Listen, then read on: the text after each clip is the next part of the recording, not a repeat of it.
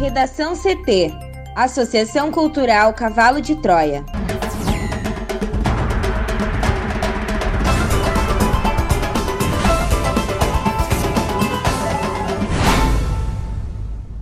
Agora, no Redação CT. Polícia Civil de São Leopoldo confirma que menina de 13 anos morta pelo pai foi estuprada. Anvisa autoriza a vacina da Pfizer contra a Covid para adolescentes a partir dos 12 anos. Ministro da Saúde diz que fala de Bolsonaro sobre desobrigar o uso de máscaras visa estimular pesquisas. Por 11 a 0, a STF autoriza a realização da Copa América no Brasil.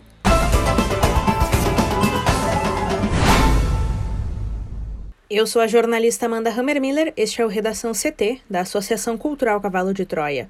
Sol entre nuvens em Porto Alegre, a temperatura é de 16 graus. Boa tarde. A semana termina com tempo firme e predomínio de sol no Rio Grande do Sul. As temperaturas caem. Na capital, a máxima fica em 17 graus. A previsão do tempo completa daqui a pouco. Polícia Civil de São Leopoldo confirma que menina de 13 anos morta pelo pai foi estuprada. Mais informações sobre o caso com a repórter Juliana Preto. A Delegacia de Polícia de Homicídios e Proteção à Pessoa de São Leopoldo confirmou na manhã desta sexta-feira que a adolescente de 13 anos, esfaqueada e espancada até a morte pelo próprio pai, foi abusada sexualmente. Preso na tarde da última quinta-feira, o suspeito confessou que violentou e matou a menina. Ele está com a prisão temporária decretada. Em nota oficial assinada pela delegada Isadora Galean, a delegacia de São Leopoldo destaca que a equipe, composta por nove agentes, trabalhou na elucidação do caso desde a descoberta do crime, realizando buscas e arrecadando elementos de informação em toda a cidade. A mãe da menina prestou um depoimento ainda durante a manhã de quinta-feira. Ainda na nota, a delegacia relata que o suspeito, ao ter conhecimento de que estava sendo procurado pela polícia, ameaçou se jogar de uma passarela na BR-116. A Brigada Militar foi acionada e, após a negociação, impediu a consumação do suicídio. A ocorrência durou cerca de 30 minutos, sendo mobilizadas a Brigada, a Polícia Rodoviária Federal, o Corpo de Bombeiros e o Serviço de Atendimento Móvel de Urgência, o SAMU. Detido pelos policiais militares, o indivíduo foi levado para a delegacia, sendo interrogado na noite de quinta-feira. A delegada constatou que ele estava sob efeito de drogas e observou ainda que o preso possui antecedentes criminais por estupro, roubo e furto. O corpo da menina foi encontrado, Amanda, na noite de quarta-feira passada, dentro da residência em que residia com o pai havia apenas três dias. Pai e filha se mudaram na noite de segunda passada para a residência no bairro São Miguel. E há indicativos de que o crime ocorreu na madrugada de terça, mas somente os laudos do Instituto Geral de Perícia vão esclarecer. Anvisa autoriza a vacina da Pfizer contra a Covid para adolescentes a partir dos 12 anos. Thaís Uchoan.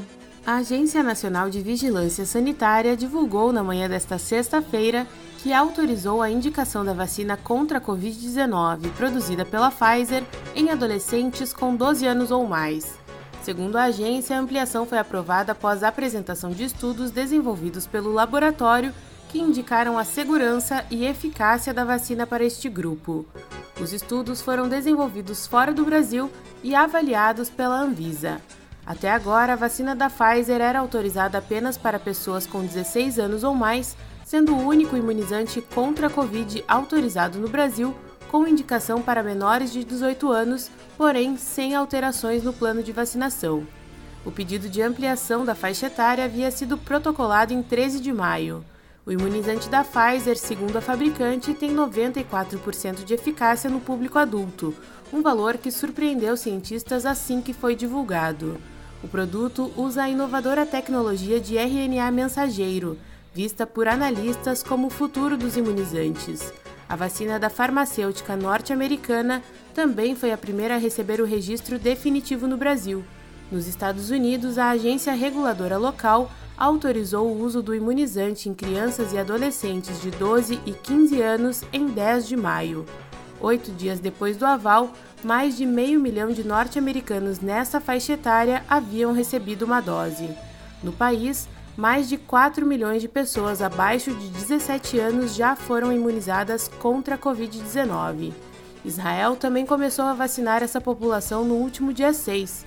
Conforme a imprensa local, cerca de 600 mil crianças estavam elegíveis para imunização, embora algumas abaixo dos 16 anos pertencentes a grupos de riscos já tivessem recebido as doses antes da liberação sem registro de efeitos colaterais. Mais perto daqui, o Uruguai se tornou o primeiro país da América Latina a começar a vacinação de crianças e adolescentes entre 12 e 17 anos nesta semana. O vizinho também usa o imunizante da Pfizer e tem um universo de 280 mil pessoas para serem vacinadas. Para o Redação CT, Thaís Uchoa. O ministro da Saúde, Marcelo Queiroga, minimizou o pedido feito pelo presidente Jair Bolsonaro para que seja produzido um parecer avaliando a possibilidade de flexibilização do uso de máscaras no país. O pedido se dá em meio ao atual recrudescimento da pandemia. Segundo Queiroga, fala de Bolsonaro visa instigar pesquisadores brasileiros.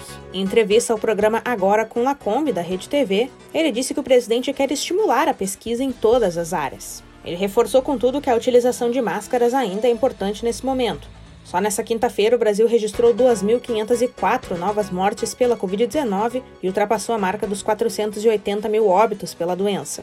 Ontem, Bolsonaro disse que pediu ao Ministério um parecer desobrigando o uso do equipamento de proteção por pessoas já vacinadas ou que já tenham se contaminado pela Covid-19.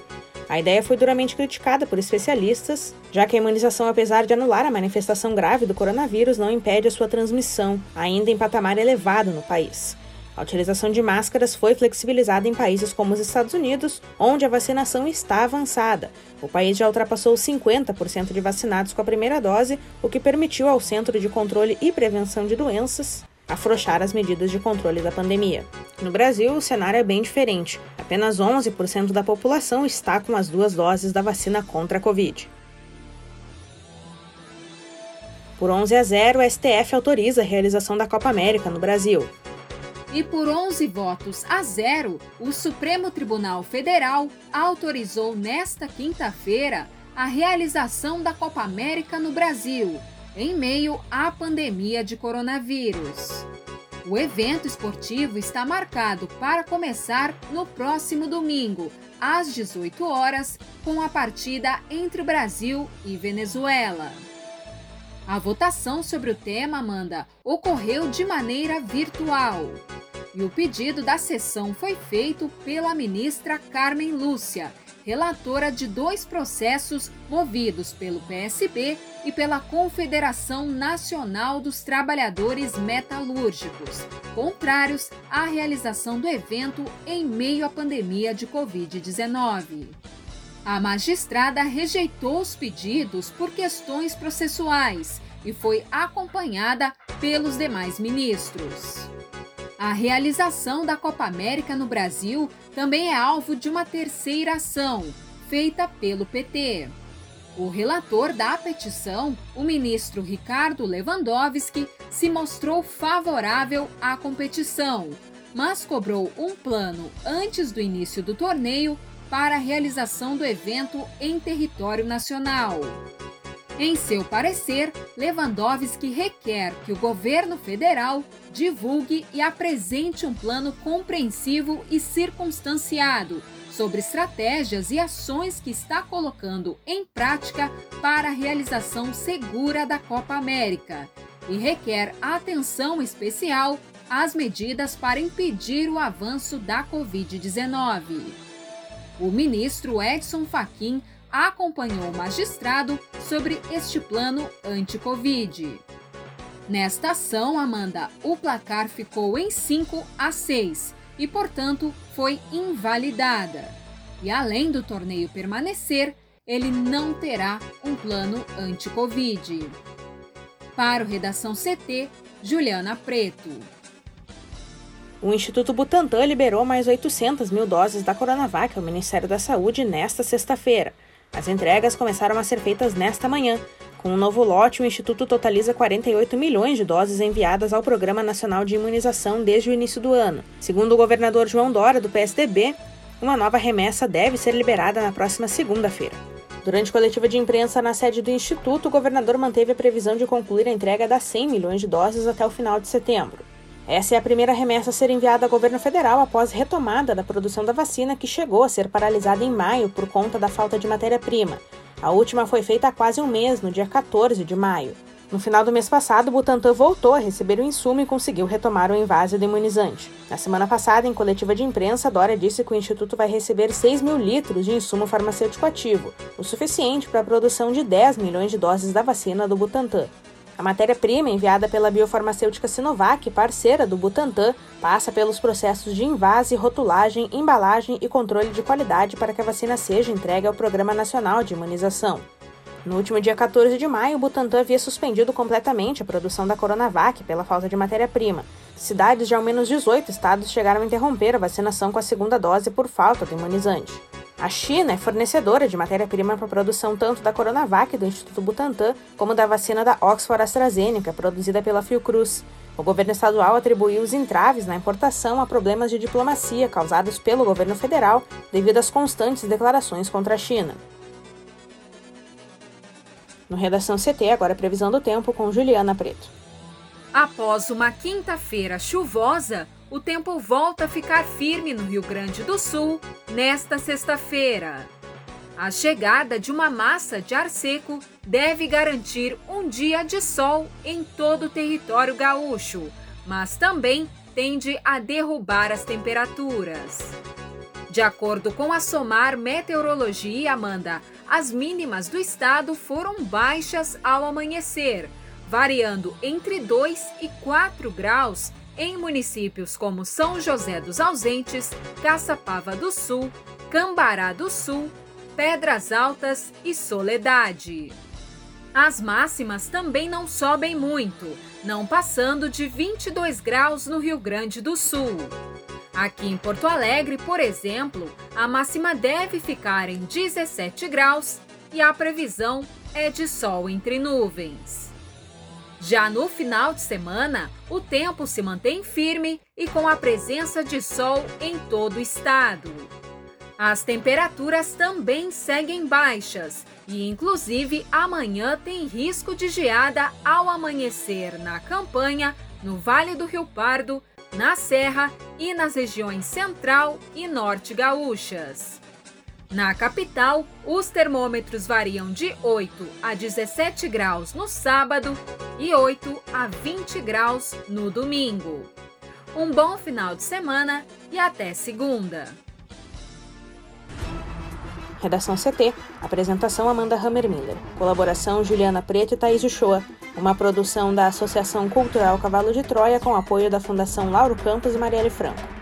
Próxima edição na segunda-feira. Boa tarde.